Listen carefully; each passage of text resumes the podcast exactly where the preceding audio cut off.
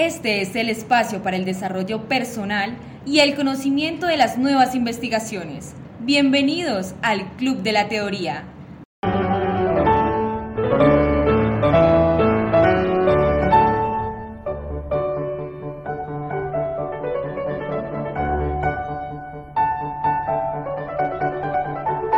Hola, hola, bienvenidos cada uno de ustedes a este espacio en este día y en esta fecha llamado el Club de la Teoría.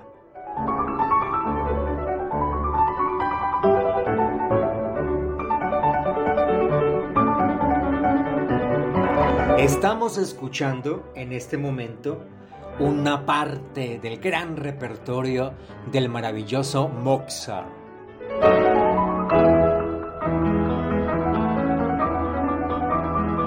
Y eso es porque vamos a hablar, por supuesto, del, del, este mito, ¿no? Maravilloso del efecto Mozart.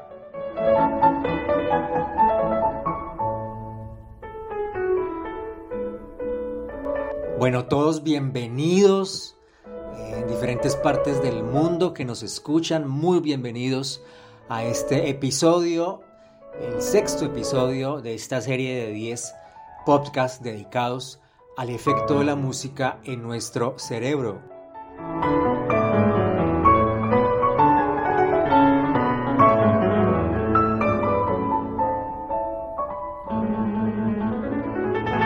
Bueno, lo que podemos empezar diciendo es que por allá, en 1993, sucedió algo y eso fue que el diario de New York Times afirmó en una publicación en, esa, en ese año, 1993, que una psicóloga francesa había determinado que la, música de Mozart incrementaba el coeficiente intelectual y haciendo obviamente a la gente más inteligente. Esto fue todo un boom en, ese, en esa época, 1993.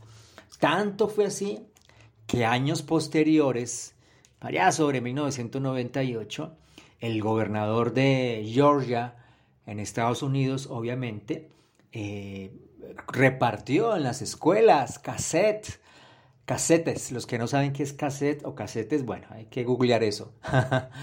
eh, compartiéndole a los estudiantes esta música de Mozart, específicamente, y, lo, y era lo que escuchábamos hace un instante aquí, lo que se refiere a la sonata para dos pianos de Mozart K448, que es la que se hizo para este tipo, para, para el experimento del que ya vamos a hablar y, a la cual se le atribuye toda esta, toda esta magia.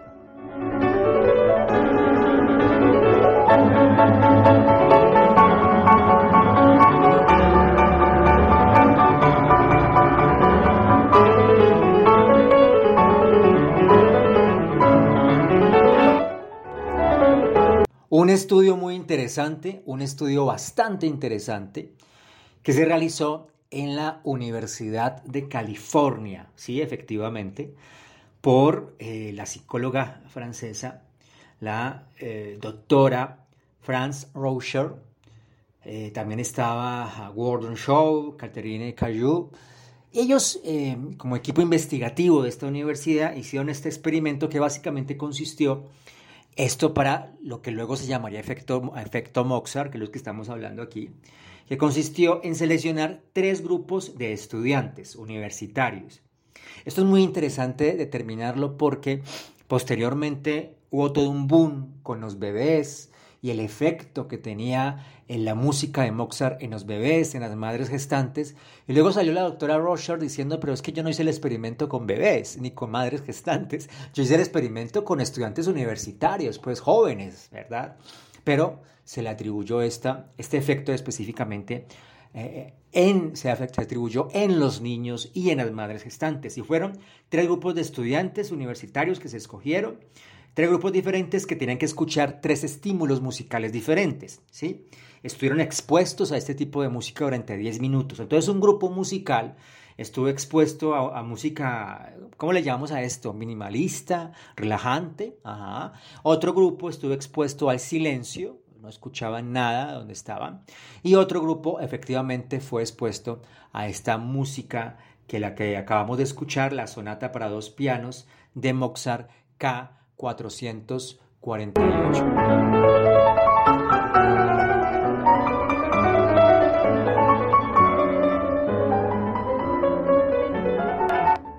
Lo interesante de este, de, los resultados, ¿verdad?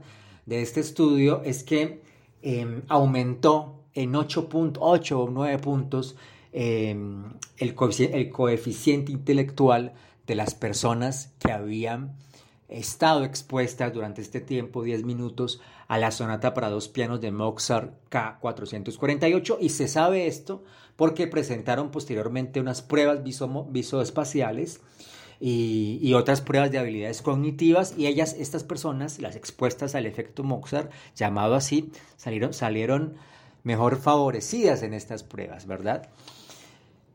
Lo que sabemos es que es un efecto a corto plazo, ¿no? porque eh, se, se, ha vendido de una forma equivocado, equivocada. E, es un efecto a corto plazo que más o menos dura como 10, 15 minutos, porque es un efecto ¿no? de estímulo del cerebro. Se dice que por las notas altas que tiene esta, esta pieza musical, ah, pero mediáticamente se ha vendido como, como el gran doping, ¿no? como el gran doping mental.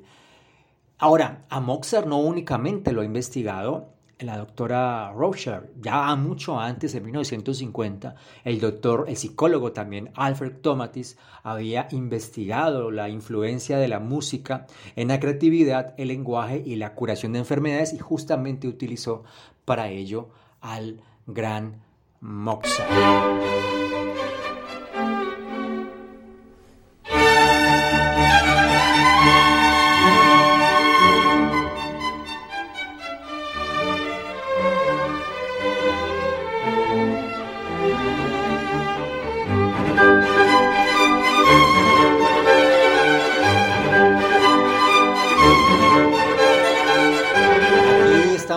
Escuchando eh, la sonata, el, concierto número 3 para violín y orquesta de Mozart, al cual también se le atribuyen este tipo de, este tipo de efecto en el cerebro, ¿no? Está, sí, como mencionamos, la sonata para piano, la que acabamos de escuchar primero, y este que estamos escuchando ahora, el concierto número 3 para violín y orquesta, también se dice que hace parte de estas composiciones mágicas del maravilloso Mozart.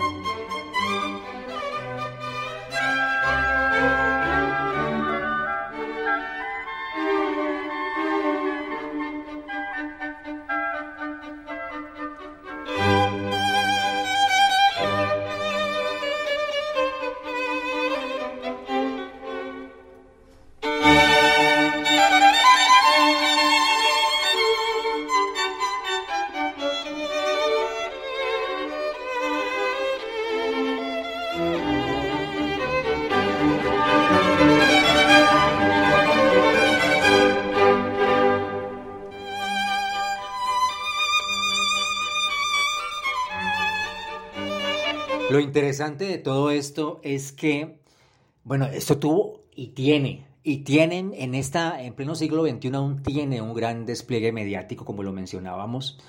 de hecho, es una marca registrada. El efecto Mozart es una marca registrada de la cual se han producido, obviamente, muchos CDs o muchas, en diferentes formatos que existen hoy en día, muchas Em, eh, composición, o sea, muchos productos del efecto Mozart también han salido de aquí eh, eventos y diferentes productos promocionando esta marca registrada ya llamada el efecto Mozart. Y también a nivel de la ciencia se ha investigado un poco más. De hecho, em, existió un estudio por allí que afirma que los bebés que escuchan, por ejemplo, a Mozart aumentan más rápidamente de peso que los que no escuchan. Sí sabemos que el efecto Mozart ah, causa una eh, calma, ¿sí? una calma a nivel del estrés, pero más, más es el efecto de la música clásica, como lo mencionamos en un episodio,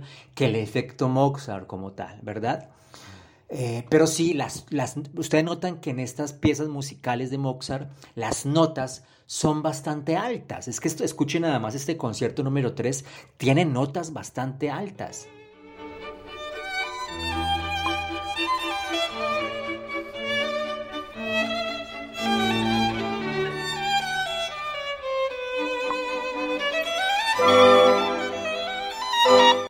También se sabe por estos estudios eh, que se han realizado posteriormente, por ejemplo, esto sí, sí está bastante documentado y es que personas que presentan episodios de epilepsia tienen eh, una mejor respuesta o una mejoría a estos ataques de epilepsia cuando escuchan eh, este tipo de, de, música de Mozart, ¿no? Acabamos de hablar del concierto para dos pianos, K448, estamos escuchando aquí el concierto número 3 y hay otra que es el concierto número 4 también para violín y orquesta, que también se le atribuye este tipo pues, de, de magia. Vamos a escuchar un poco de esa composición.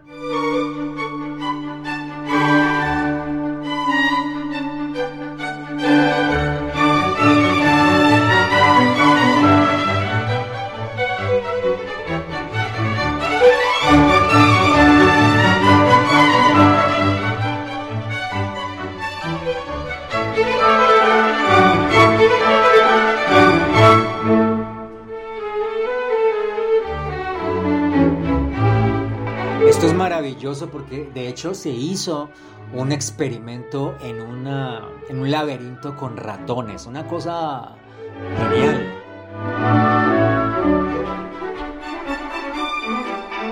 Y en este experimento se colocaron, claro, claro, dos grupos de ratones en dos laberintos diferentes, uno expuesto a Mozart y otro no, y el expuesto a Mozart más rápidamente genial esto, más rápidamente encontró la salida de este laberinto. O sea que sí, sí eh, hay, o sea, hay, hay un tema allí con la música de Mozart. La gran pregunta es, ¿solamente con la música de Mozart?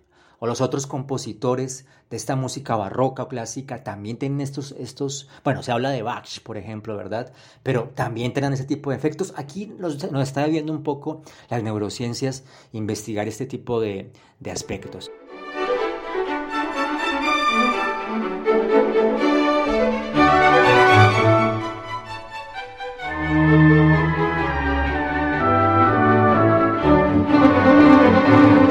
Terminando, obviamente, agradecer a todas las personas que nos escuchan, eh,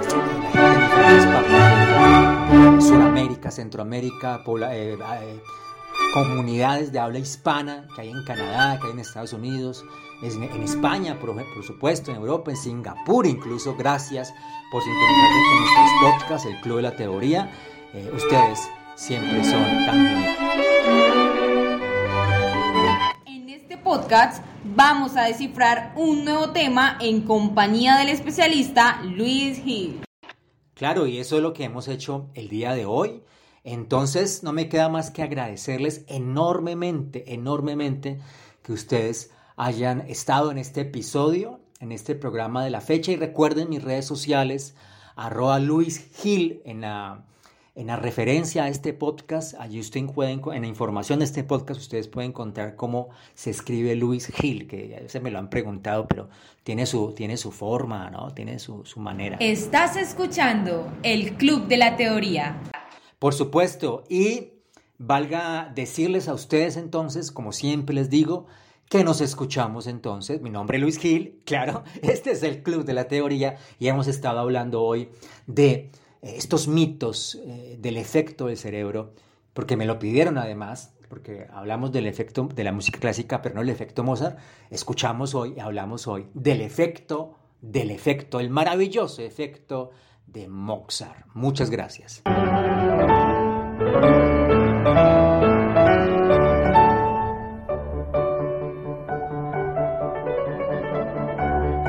Yo sí siento que haciendo este programa me siento un poco más inteligente. Aquí sí me pasó algo a mí, se me escapó algo de la cabeza. gracias, gracias nuevamente a todos ustedes.